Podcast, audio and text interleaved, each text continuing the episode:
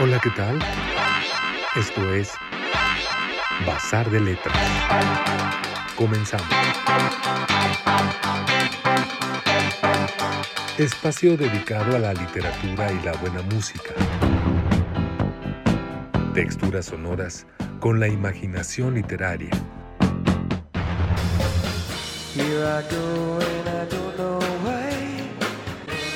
Con ustedes, Iván Ríos Gascón y Eduardo Collins.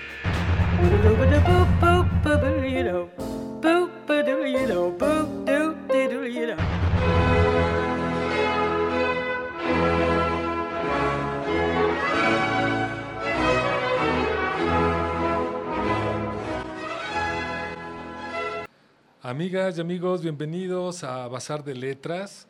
Recuerden que pueden descargar el podcast de la plataforma de Promo Estéreo o escucharnos en vivo a través de Facebook Live o incluso ahora como llamada por si no tienes datos a la hora de la transmisión.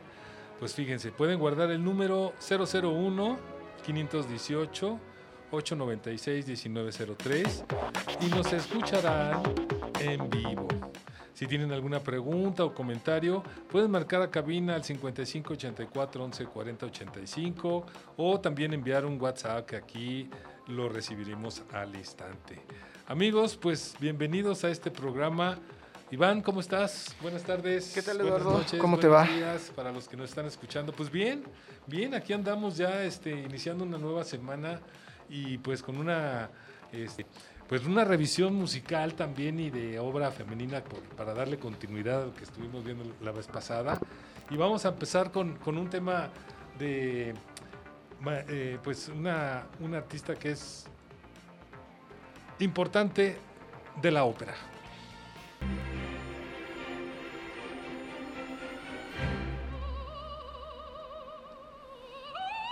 Sabes por qué empecé con esa? Porque no se me cargó, según yo lo había cargado este acá, pero no se pasó para acá. A ver, Deja ver qué pasó.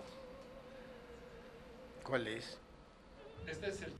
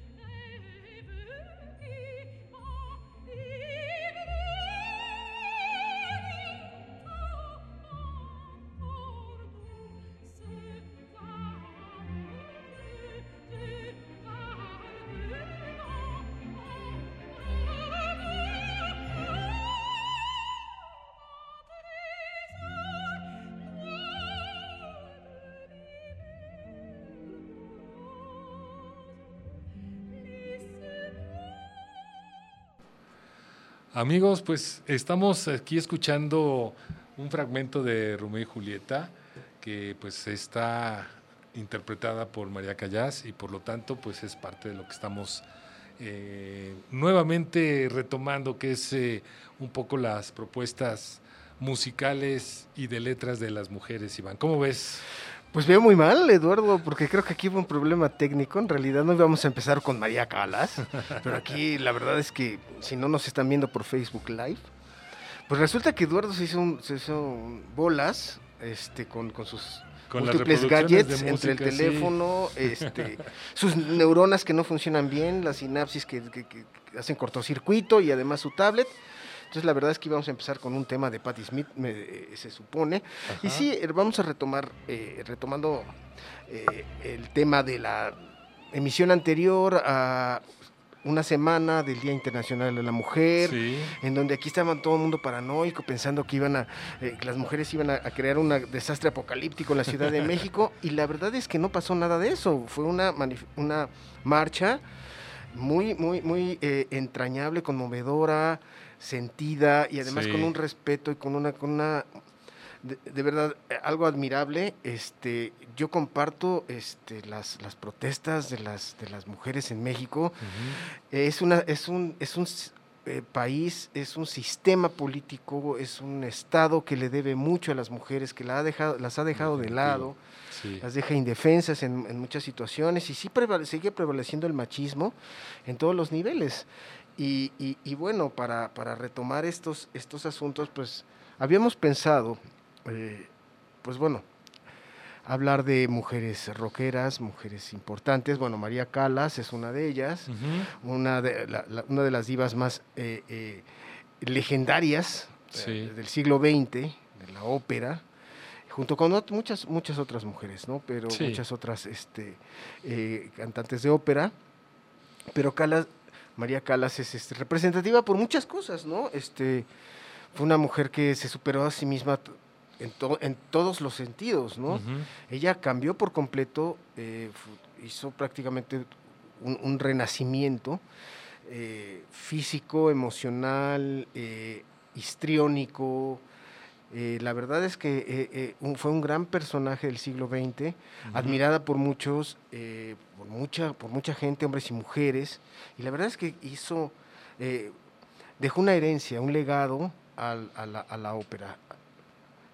Definitivamente. Y creo que por eso pues la hemos considerado programar aquí, porque vamos a tratar de, de retomar esta idea de que pues lo que más nos interesa es, también es el quehacer, el quehacer de la obra de las mujeres desde esa óptica, ¿no? Que puede ser en las letras o puede ser en la literatura, puede ser en la música, y eso es parte de la intención que tenemos para, para ahora sí que eh, conmemorar también en ese sentido todo el sentido de, de las mujeres, ¿no? Sí, en todo el espectro artístico, las la, la presencia de la mujer es importantísima, ha sido muy valiosa. Sí. En las artes plásticas, ya mencionaste la música, en efecto, en las, en las letras, tanto la narrativa como en la poesía. Hoy mismo hay mujeres muy, muy este, talentosas en nuestro país, eh, muy jóvenes, eh, muchas jóvenes que están, que están eh, revolucionando las letras mexicanas.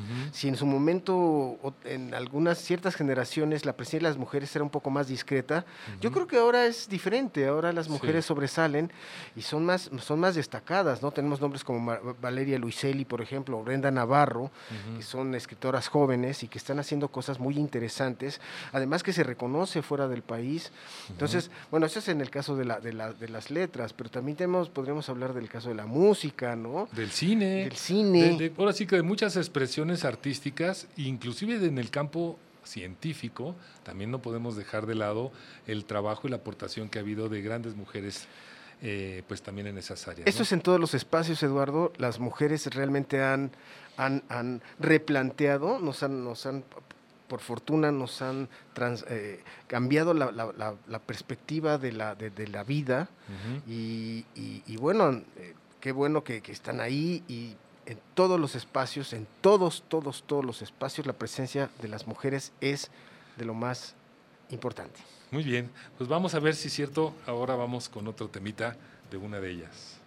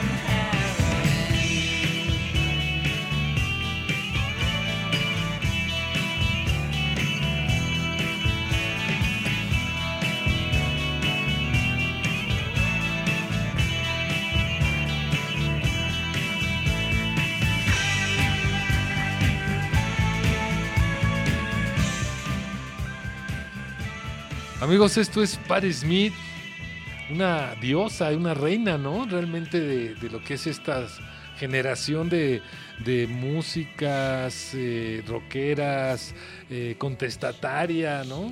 ¿Cómo, ¿Cómo ubicas a Patti Smith?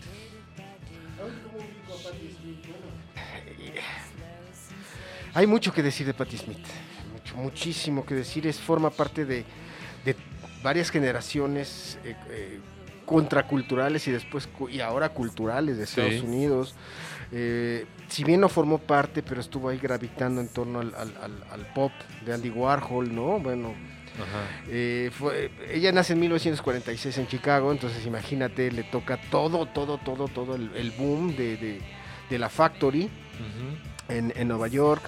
Tiene una relación muy intensa con Robert Mapplethorpe, el, el fotógrafo, este fotógrafo también mítico Ujú. que revolucionó el erotismo, además el, homo- el, homo, el homoerotismo, ¿no? A través de sus fotografías, eh, que además una, una figura que muere de sida, muy polémico, en- enemigo, eh, enemigo amigo de Andy Warhol también estas, eh, en estas eh, eh, disputas eh, estéticas o, o esa competencia ¿no? para ver quién es el mejor fotógrafo.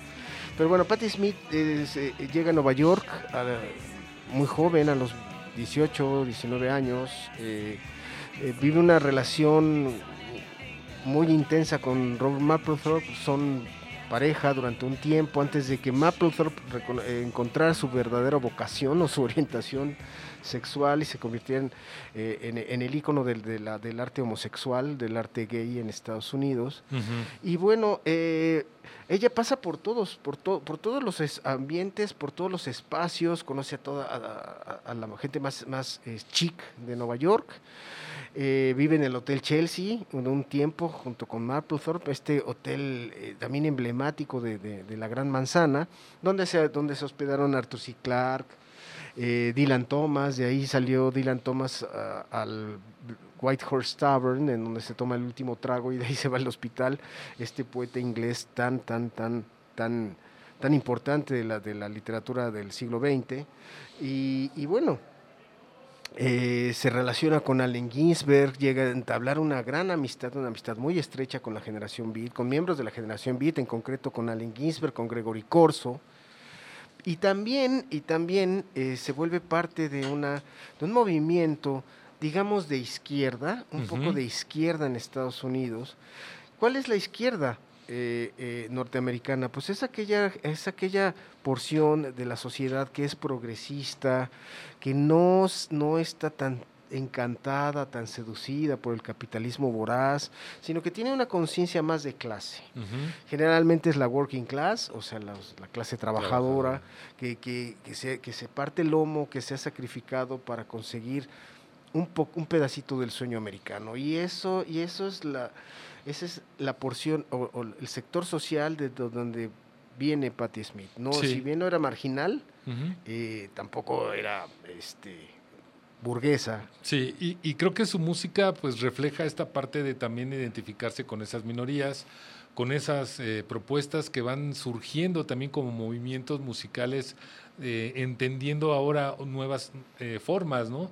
Un poco punks, ¿no? Un poco rebeldes, un poco este regresar a las raíces también folks, o sea, encontrar de alguna manera una expresión que se identifique con pues con esa clase social que es la que, no, está muy, muy a gusto, ¿no?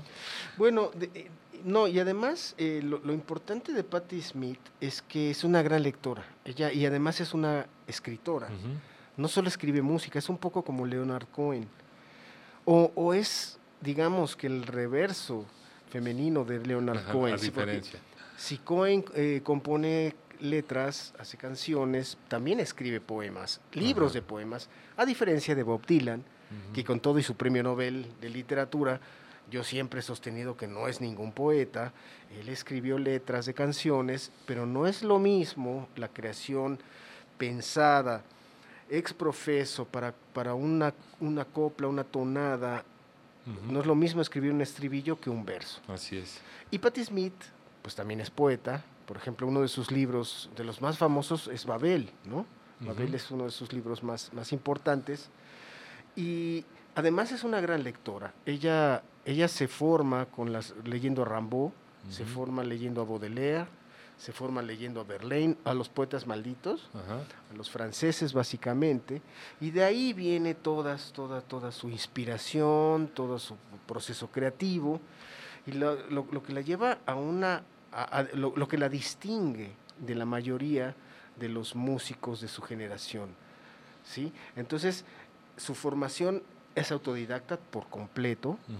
Pero con esa, esa, esa inspiración poética, literaria, esa, esa enseñanza que, o ese aprendizaje, las, las enseñanzas que recibe de los libros y el aprendizaje que ella aplica en sus canciones, es lo que la singulariza, la distingue de los demás. Y la convierte en, toda un, en todo un ícono de la música. Y vamos con otro que también nos va a dejar mucho espacio para comentar.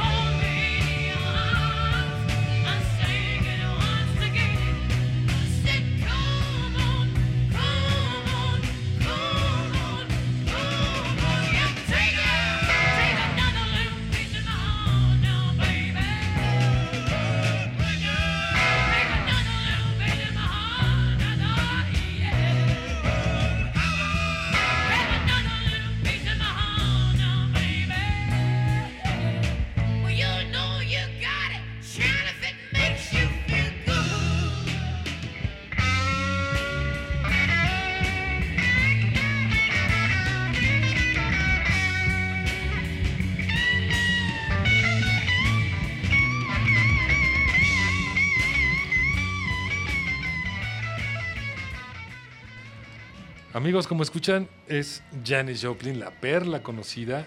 Y también creo que es un personaje que deja mucho que hablar eh, musicalmente y lo que significa para la cultura norteamericana en un momento muy preciso, ¿no? De toda esta ola que se venía gestando en San Francisco con, con los hippies, ¿no? ¿Te acuerdas? Claro, claro.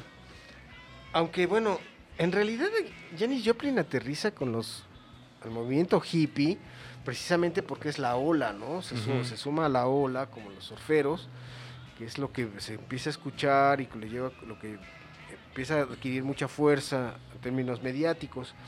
Ella realmente quería cantar rhythm and blues, quería cantar eh, soul y, y- y quizás eh, eh, eh, su gran anhelo era el gospel, ¿no? Por eso esa voz tan tan tan tan, Tan intensa, tan intensa que tiene y que, que, que en realidad le sirvió para sus interpretaciones, ¿no? Porque de hecho ella hasta, hasta que forman la Cosmic Blues Band es cuando realmente pega, ¿no? Pega en Estados Unidos, pega en el Billboard y, y- y su música trasciende, ¿no? Eh, su, su su último, o su segundo disco fue el último que, que, que grabó, porque bueno, muere a los, los 27 años, es el famoso club de los De los 27. 27, sí. También de una sobredosis, de una, además en, una, en una, una muerte muy sospechosa, ¿no? Muy extraña, porque en apariencia fue una sobredosis, pero ha- había muchos indicios sospechosos de una, con el novio que, que- que ella tenía, que, que, bueno, eh, de- dejó muchas dudas sobre su muerte. Sin embargo, es, era una mujer muy, muy eh, controvertida, muy, muy interesante. Eh, tuvo una, hablando de poetas, tuvo un idilio con Leonard Cohen, precisamente en el Hotel Chelsea, donde, donde vivía Patti Smith. A lo mejor en una de esas coincidieron. A lo mejor cuando, cuando tienen, cuando tienen el, eh, este, este One Night Stand, como le llaman en Estados Unidos, esa noche, una, una sola noche que comparten, En una de esas se cruzaron. se cruzaron por el pasillo. De hecho, Leonard Cohen hace su, hace su canción, ¿no? Hotel. Chelsea número 2, Ujú. que está inspirada en esa noche que pasó con Janis Joplin. Y, y bueno, de- de- no, yo no, no, no quiero dejar de mencionar la importancia de ese último disco, ¿no?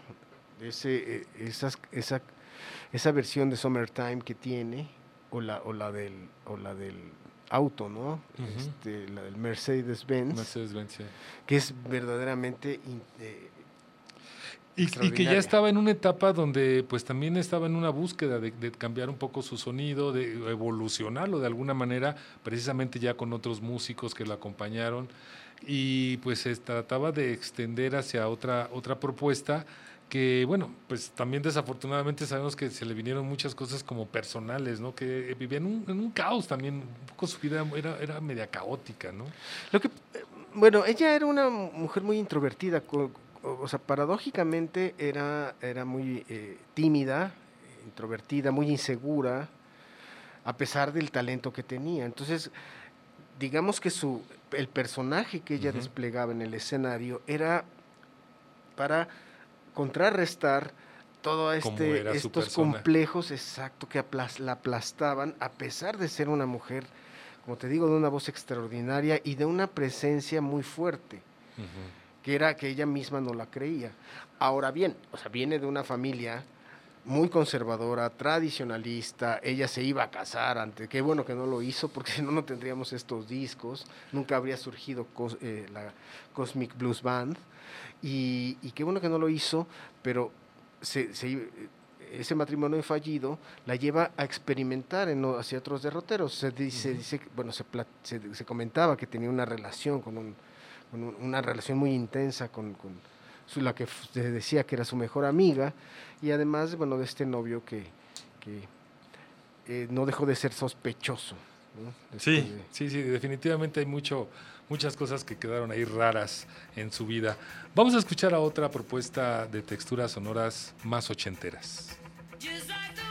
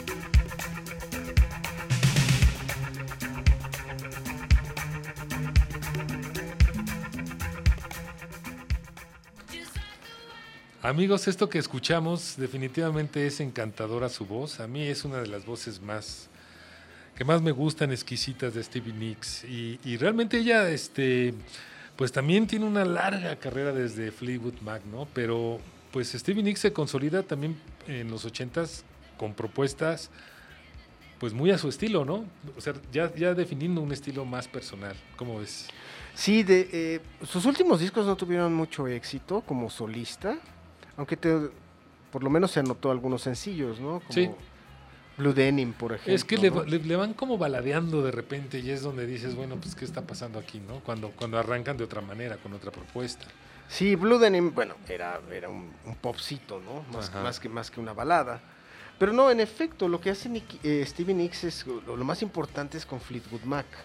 Con Lindsey Buckingham, esa, eh, era una, una buena mancuerna en Fleetwood. Sí, Y, y- y fueron íconos de los años 80, ¿no? sí. Esa década en donde, bueno, surgieron muchísimos grupos similares, semejantes. Culture Club, por ejemplo, Ujú. era otro de ellos. Y, eh, pero Stevie Nicks, lo que tenía Stevie Nicks es que a, a pesar de ser una eh, miembro de una banda muy pop, muy fresa en realidad, Fleetwood era muy fresa, ella era de un espíritu combativo, más- bien de un espíritu punk, ¿no? Eh, también tuvo muchos problemas con, con, con la sustan- con los parecidos artificiales, como diría Charles Baudelaire, ¿no? Era- Sí. Era, eh, eh, pues le- tuvo problemas serios, problemas de, de- de- de adicción a la cocaína, que eso también, mm, digamos que estorbó en su carrera, que, que le- no le permitió levantarse, despegar el vuelo como, como pudo haberlo hecho en realidad. Y es que era muy común, si recordamos esos inicios de los años 70, pues yo creo que una de las épocas donde más cocainómanos hubo en el mundo, ¿no? Y el mundo de la música pues estaba muy permeado por esta, esta idea de rompimiento, inclusive de, esos, de esa década de los 70 con otro tipo de drogas, con otro tipo de cultura del divertimiento y además de- de- la- del sentido musical, pues eh, la exploración que había precisamente con este uso de la cocaína fue, creo que, eh, muy ejemplar, como en ella y otros que son también ochenteros, ¿no? Hay una coincidencia muy curiosa. eh, Stevie Nicks y Fleetwood Mac eh, en un momento telonearon ¿no? a- a Janis Joplin, a Jimi Hendrix, no con Fleetwood Mac, sino. Lindsey Buckingham y Stevie Nicks ya se, ya se conocían y tenían una banda que se llamaba Fritz, que es el antecedente de Fleetwood. Y lo más curioso es que, fíjate cómo, o sea, lo, lo que hemos platicado, cómo se, Se van- va hilando. se van tejiendo ciertas coincidencias, ¿no? Patti Sí. Smith, que vivió en el Chelsea Hotel. Janis Joplin, que tuvo un amorío con Leonard Cohen en el Hotel Chelsea. eh, Stevie Nicks con su banda Fritz, que telonean a Jimi Hendrix y a Janis Joplin, previo a, su fa- a, a- la fama, al reconocimiento. Pero hay, o sea, se van tejiendo ciertas casualidades. Que, eh, que, bueno, que nos ha llevado a- la, la charla como tal, ¿no? Sí, Realmente no lo sí, teníamos sí. planeado, de verdad no lo teníamos planeado. eh, eh, eh, que fuera con ese guion, digamos, Exacto. pero estamos en- en- encontrando esos, esos vasos comunicantes, ¿no? Sí, Que hay yo le diría esas coincidencias, o coincidencias, o- sí, sí, sí. o, al- o algo así. Pero bueno, el hecho es que sí, en efecto, eh, Stevie Nicks eh, además era muy bella, era muy guapa, Sí. y, y- y la verdad es que era, yo creo que la parte sustancial, junto con Lindsey Buckingham, eran la columna vertebral de una banda que realmente dejó época. Aún se sigue escuchando Fleetwood Mac, sus, siguen siendo exitazos sí. los, los- los sencillos de sus discos. Y también Stevie Nicks, aunque decía pues un poco en decadencia su carrera, pero se le reconoce también como una, como una diva realmente, ¿no? Y, y repito, a mí en lo particular es una de las voces que más me gustan. Así es de que creo que a muchos también la, la pueden reconocer por eso. Sí, era una voz deliciosamente femenina. Sí. Pues vamos con otra voz que también es muy especial. A ver qué les parece. Begrüße Sie recht herzlich zu unserem heutigen Fernsehprogramm und wünsche Ihnen einen recht guten Empfang.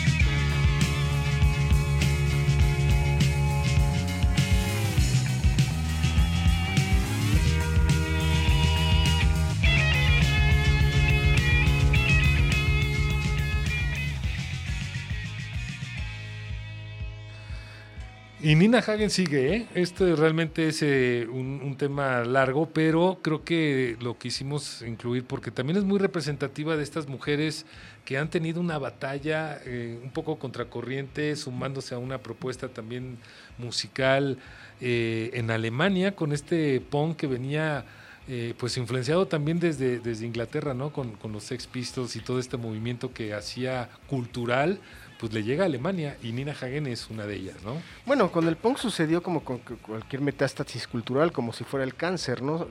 De, un- de un de un espacio se va, eh, empieza a, a expandirse A contagiarse por otros lados. y sí. penetra hasta, hasta, hasta otros Sí. hasta otros territorios, ¿no? Es una metástasis cultural en realidad, como esos movimientos tenían eso, ¿no? Sí. No, yo no sé ahorita, ¿no? Quizás, aunque no, no sé, no sé si te gusta el reggaetón, pero a lo mejor el reggaetón también es, ha, ha- creado esas metástasis eh, Sí. eh, eh, en, en- en la, en la sociedad. Pero sí, en efecto, eh, eh, Nina Hagen es una respuesta a la, la- la opción alemana, que mira que tenían mucho, muchas razones para, para crear un movimiento punk. Sí. ¿Qué era el movimiento punk? Era un movimiento contestatario en un principio. Primero, primero fue estético, ¿no? Básicamente, acuérdate que Malcolm McLaren que es el, el gran creador de los Pistols, Ujú. primero se les diseñó la imagen, ¿no? Entonces, bueno, los vistió con camisetas, les hizo los peinados así extravagantes, estoperoles, los cueros. Y después de esa, después de esa, esa perspectiva estética o de ese cambio, esa oferta estética, pues ya de ahí pasaron a, al, A lo musical. al contenido, ¿no? Y el contenido, si en efecto era contestatario, Johnny Rotten explica que era una forma de expresar en su libro, eh, eh, eh, en su autobiografía, dice que él, a, a pesar de que de- después de, de- de los Sex Pistols él se siente un poco defraudado o usado por la industria, pero en su momento utilizan la, a- a- a la, la música como una, una, alter- una una alternativa para expresar su eh, desencanto, sus frustraciones Sí. y un reclamo a la sociedad. Era un reclamo, era una mentada, digamos, tal cual. A, esta, a esa sociedad que Por el desempleo, por las injusticias, por los impuestos, por la por los todo, ¿no? rezagos, Lo todos los rezagos, y- todos y- los rezagos que tienen, que, que- que- que- que nos, que los estados imponen a sus, a sus Sí. gobernados, todos esos rezagos se vertieron en las canciones del punk. Entonces, sí, en efecto, en Alemania había mucho No que reclamar. atrás, O sea, claro. acuérdate que el muro estaba en pie, Sí, que sí, era sí. la República Federal Alemana y la República Democrática Alemana. De hecho, Nina Hagen, el padre de Nina Hagen, no recuerdo el nombre, no traigo ahorita el dato, pero bueno, el padre de Nina Hagen era músico, pero además era un músico contestatario, era un músico que, que, eh, protestaba contra los excesos, los, todo, toda la represión de la, de la Alemania democrática, que era la este, socialista. Y eh, tuvo muchos problemas con la ley. Y Nina Hagen, Nina Hagen fue la respuesta, o sea, la, la- la actitud de Nina Hagen en la música fue la respuesta a lo que ella vio, lo que ella eh, presenció con su papá, que lo metieron, lo, eh, tuvo mucho, lo, lo reconvenían a cada rato, lo encarcelaron a cada rato, lo arrestaban, entonces tenía orden de arresto permanente, no lo dejaban trabajar y, lo, y, y además, este, pues sí, el, el clima era muy hostil con él. Ujú. Y eh, Nina Hagen pues aprovecha Sí. y les dice, una, en una de esas, una, en una de- orden de arresto que le dan al papá, más o menos va la historia así, ella les dice así, con que esas tenemos, pues bueno, mi música servirá para, para reclamarles, para denunciar lo que se vive cotidianamente Ujú. En este Y con un poco de estudios en canto, ¿no? Porque eso es parte de lo que también distingue como este estilo personal Nina Hagen. Por supuesto, porque viene de una familia, de una, una familia que, que tiene esa formación, que además tiene esa, esa, eh, eh, ese talento musical. Entonces, pues al final, pues lo heredan. Sí. O sea, bueno, no todos los hijos de futbolistas son grandes cracks, o, o los hijos de poetas tampoco son premios Sí, Nobel, pero, pero, pero bueno, vena. Siempre, siempre hay casos, ¿no? En la literatura, en la música, de la cuna, de la cuna que algo se aprende. Vamos con otra mujercita más que es también muy especial.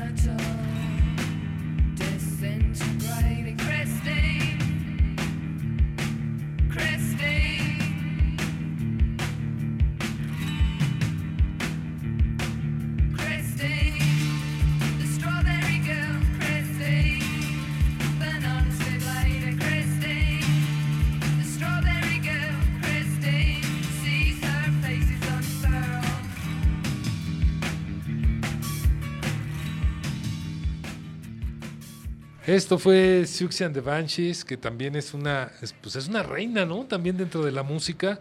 Y hablando precisamente de estas propuestas que se fueron gestando eh, desde Inglaterra, pues el movimiento más eh, entre oscuro, dark, ponqueto, donde inclusive venía también este el caso de The Cure, pues Siouxsie and the Banshees creo que destaca también por ese sonido con, con, con esta mujer, ¿no? Que es muy especial.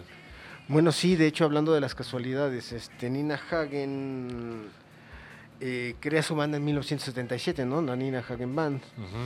Y Siouxsie debuta, digamos que un año después, en el 78, con Hong Kong Garden. Y su propuesta es muy interesante. Ella se llamaba Susan Janet Valion. Susan Janet Valion, que además, pues si tú le mencionas ese nombre a alguien, no sabe quién Mm, diablos por- es. Sí, claro.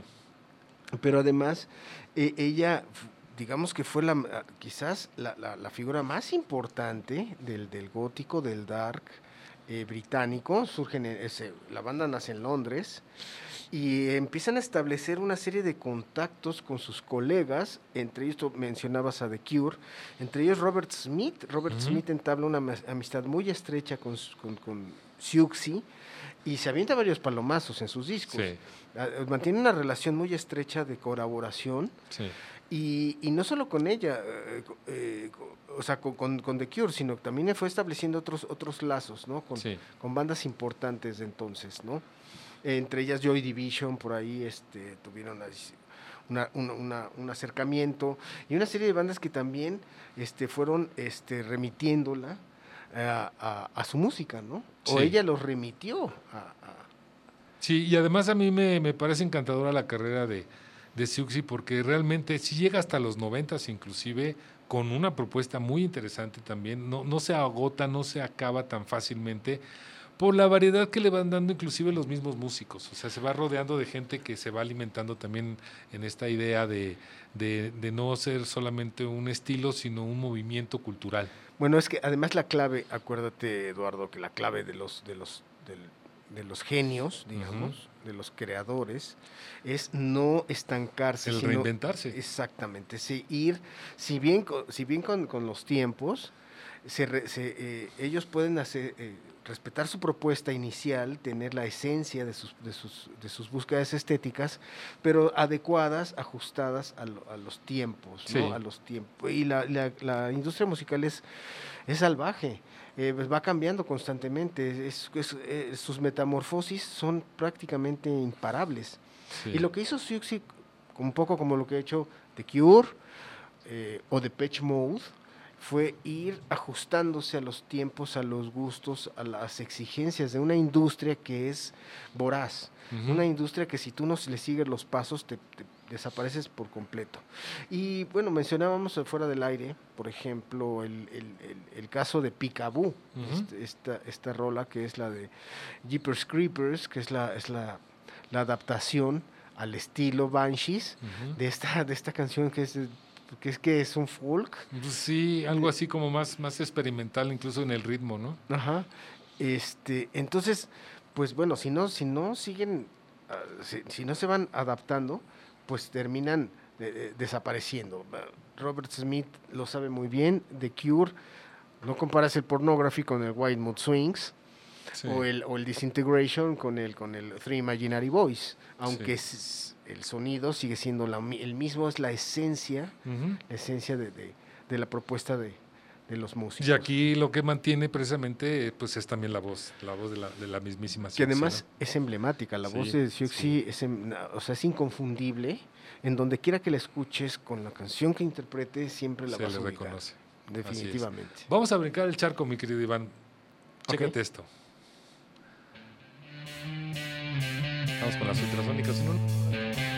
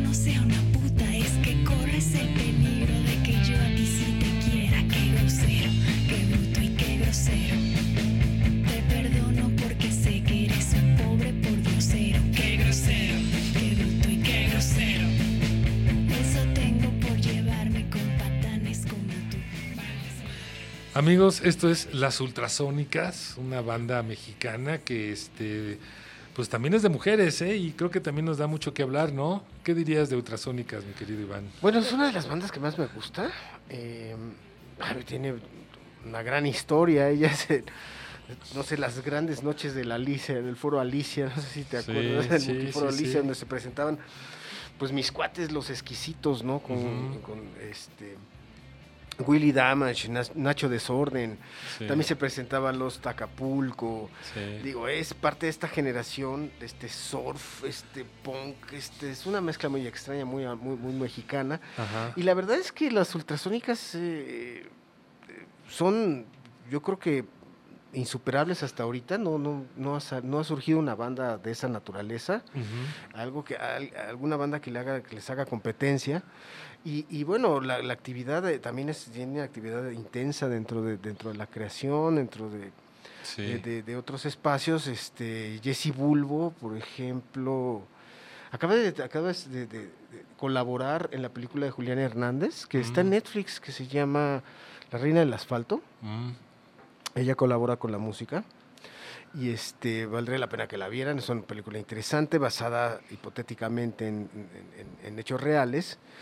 Pero es, este, es, es- una película violentona, no tan violenta como, como Perfume de Violetas, por Ajá. ejemplo, pero de, una, de un, una- un sentido estético del retrato generacional de, las, de los eh, espacios marginales de la Ciudad de México. Entonces, pues, digo, ya siguen trabajando y, y el caso de, de, de la Bulbo, pues es, es, este, es interesante. ¿no? Sí, y es eh, también una voz muy peculiar, eh, un estilo muy peculiar, y, y- pero lo que tú dices creo que es lo, lo más importante. Sus presentaciones en vivo eran fuera de serie, ¿no? No, Con esta idea de, este, de ser este, desparpajados y la chela por delante, y, y realmente unas chicas que este, pues con, también con una parte de, de defensa de su sexualidad, ¿no? De como postura de mujeres. No, por supuesto, totalmente contestatarias, militantes de una forma, de un, de un estilo de vida que merecen y que les corresponde. Sí. Tienen todo su derecho y que, que es incuestionable, pero además las- largas, estas eh, este, noches emblemáticas del Foro Alicia, Sí. que era el, el- yo creo que fue el último hoyo funky de la Ciudad de México, ya no existe otro parecido. sí. O quién sabe, tal vez en el- hay un submundo que ya no hemos podido explorar. Pero bueno, era- eran parte de esa generación. Y yo, yo oía a las ultrasónicas ahí, un espacio sin ventanas, por cierto. Era una trampa, una trampa para osos. Porque si algo sucedía, o sea, mejor te tomabas otra chela y dejabas de pensar Sí, en cualquier sí, posible catástrofe. Sí, pues sí, así era la parte de esos antros, ¿no? Pues miren, ya estamos terminando y creo que este, obviamente se quedan muchas otras mujeres en el tintero que nos gustaría compartir, pero definitivamente esta mujer no la podemos dejar de lado, a Nina Simone. Y antes de lanzar su canción, sí me gustaría que este, pues, lo hiciéramos al revés, más bien comentar para que se quede después este, el tema. Nina Simone, eh, ubicas que es una mujer que por, por su condición de color y además por esta parte de pues de ser marginada, pobre, este todo todo lo que pueda pasarle a una clase social además este bastante castigada en Estados Unidos, ¿no? Que es el caso de Nina Simone. Pues sí, pero volvemos a lo mismo. El talento fue el que fue el que lo la rescató de esos de, de ese de aparente destino de fatalidad, ¿no? Sí. Eh, tenía una voz prodigiosa. Ella era del, del- del blues, del rhythm and blues también. Eh, muy, muy comprometida con, con la cuestión racial, ¿no? Interracial, con todo, este, con estas, estas pro- este, reclamos sociales que, que fueron parte de su generación, ¿no? Sí. Los años 50, los años 60, que es donde se dan todas estas turbulencias. De hecho, ella, ella abandona Estados Unidos al final, muere en Francia. En Europa sí se va a Francia. Este, no, no, no, no ubico exactamente el, el lugar donde muere en Francia, pero ella, ella, ella parte de este mundo. Pero se echa al lomo este, pues esta lucha de mujeres, de los negros, de, de entender este, pues lo de Martin Luther King y otros más que son este, activistas que buscan la reivindicación de las mujeres también. sí, es a lo que me refería con, lo- con, con- con estas eh, estos décadas turbulentas, porque fueron décadas de, de- de- de turbulencia, de, de- de revuelta, Sí. de reclamo que ya eh, si no lo, eh, a mitad del siglo XX e- era, era asombroso que, que la- el racismo siguiera a tope y sigue aún, Sí, ¿no? Bueno, ahí sí. está el caso de George Floyd. Pero bueno, ya, nos, ya, ya se nos fue el tiempo, Eduardo, por desgracia. Vamos, vamos a terminar con esta y pues dejamos en el tintero otras que seguramente da para una tercera, cuarta, quinta parte, pero creo que de manera significativa nos llevamos este sabor de la propuesta musical que tienen muchas mujeres y estas texturas sonoras que las compartimos con ustedes. Hasta pronto. Nos vemos, Iván. Chao.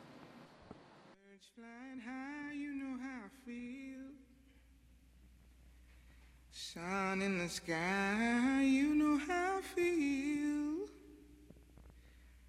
Breeze drifting on by, you know how I feel. It's a new dawn, it's a new day. It's a new life for me, yeah. It's a new dawn, it's a new day. It's a new life for me. Ooh, ooh, ooh. And I'm feeling good.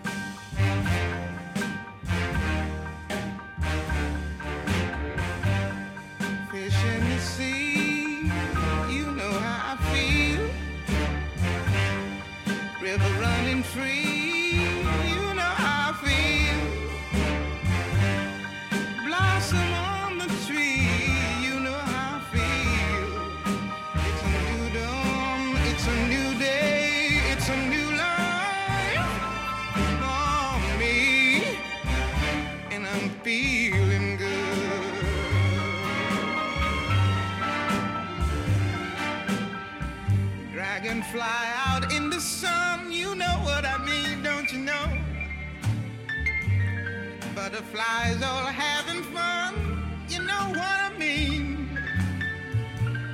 Sleep in peace when day is done, that's what I mean. And this old world is a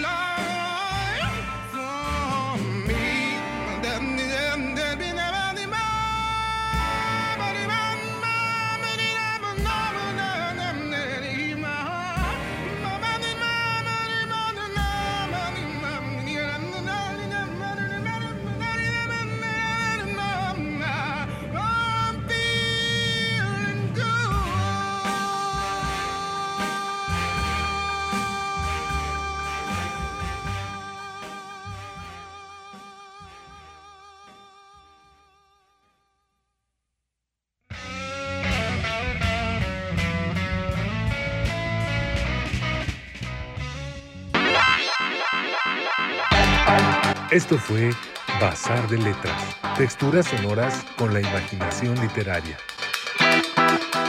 Les recordamos que pueden descargar nuestro podcast y escucharnos la próxima semana. Hasta entonces.